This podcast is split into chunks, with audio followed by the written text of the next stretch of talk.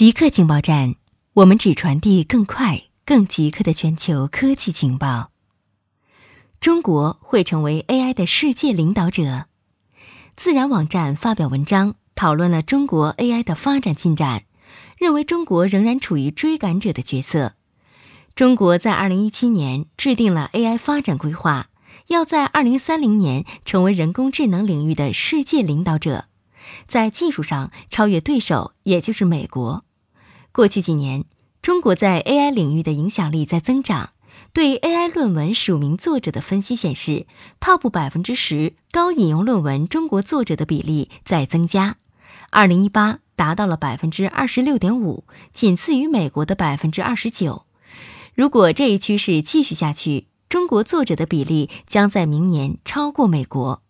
中国还有很多 AI 领域的知名创业公司，这些创业公司有很多估值超过了十亿美元，但在 AI 的核心技术工具上，中国仍然落在后面。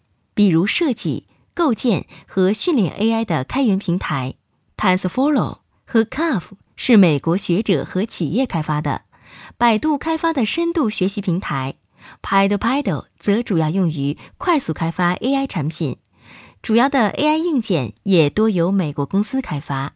中国的主要优势在于人口规模，有大量数据可用于训练 AI。大脑皮层鉴定出七十五种不同细胞类型。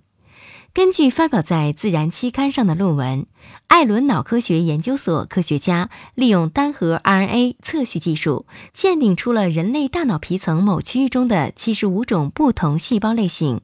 包括六种非神经元细胞、二十四种兴奋性细胞和四十五种抑制性细胞。通过与小鼠的类似脑区比较，研究人员发现了二者在结构和细胞类型方面的相似性，但也存在相当多的差异。这强调了在研究模式生物之外，直接研究人脑的重要性。以面积和神经元数量计算。人类大脑皮层是小鼠的一千多倍。虽然哺乳动物似乎都保留了基本的大脑皮层结构，但过去的研究表明，人类大脑皮层的细胞组成与其他哺乳动物存在差异。NASA 卫星数据显示，亚马逊雨林火灾数量接近平均值。在亚马逊流域，火灾季已经到来，因为一年中的前几个月。潮湿的天气阻止了火的燃起和扩散，而在七月和八月干燥季节的到来，增加了火灾发生的频率。而当地农民通常会用火来清理土地。火灾的高发期通常是在九月初到十一月，基本消失。截至八月十六日，对 NASA 卫星数据的分析显示，今年亚马逊盆地的火灾次数接近过去十五年的平均值。今年亚马逊的火灾引发了广泛关注。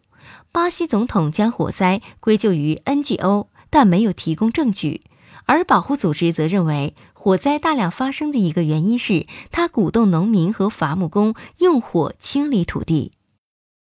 百年一遇的洪水变成了三十年一遇或一年一遇。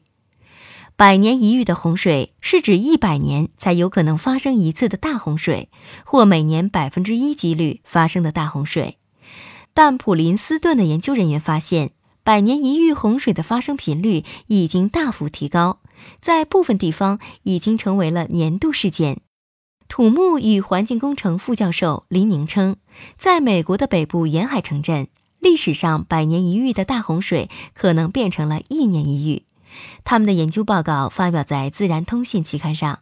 研究人员结合风暴潮、海平面上升、热带风暴和飓风增加的发生率和强度，创建美国东海岸和墨西哥湾洪灾可能发生频率的地图。他们的结果显示，东南大西洋和墨西哥湾沿海百年一遇洪灾的频率提高至一年到三十年一遇。固定时间，固定地点，我们下次再见。